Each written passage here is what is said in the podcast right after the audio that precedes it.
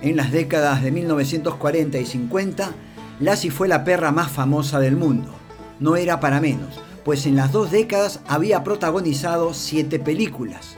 Lassie era de raza collie y lo curioso es que no era hembra, era macho y originalmente se llamaba Pal.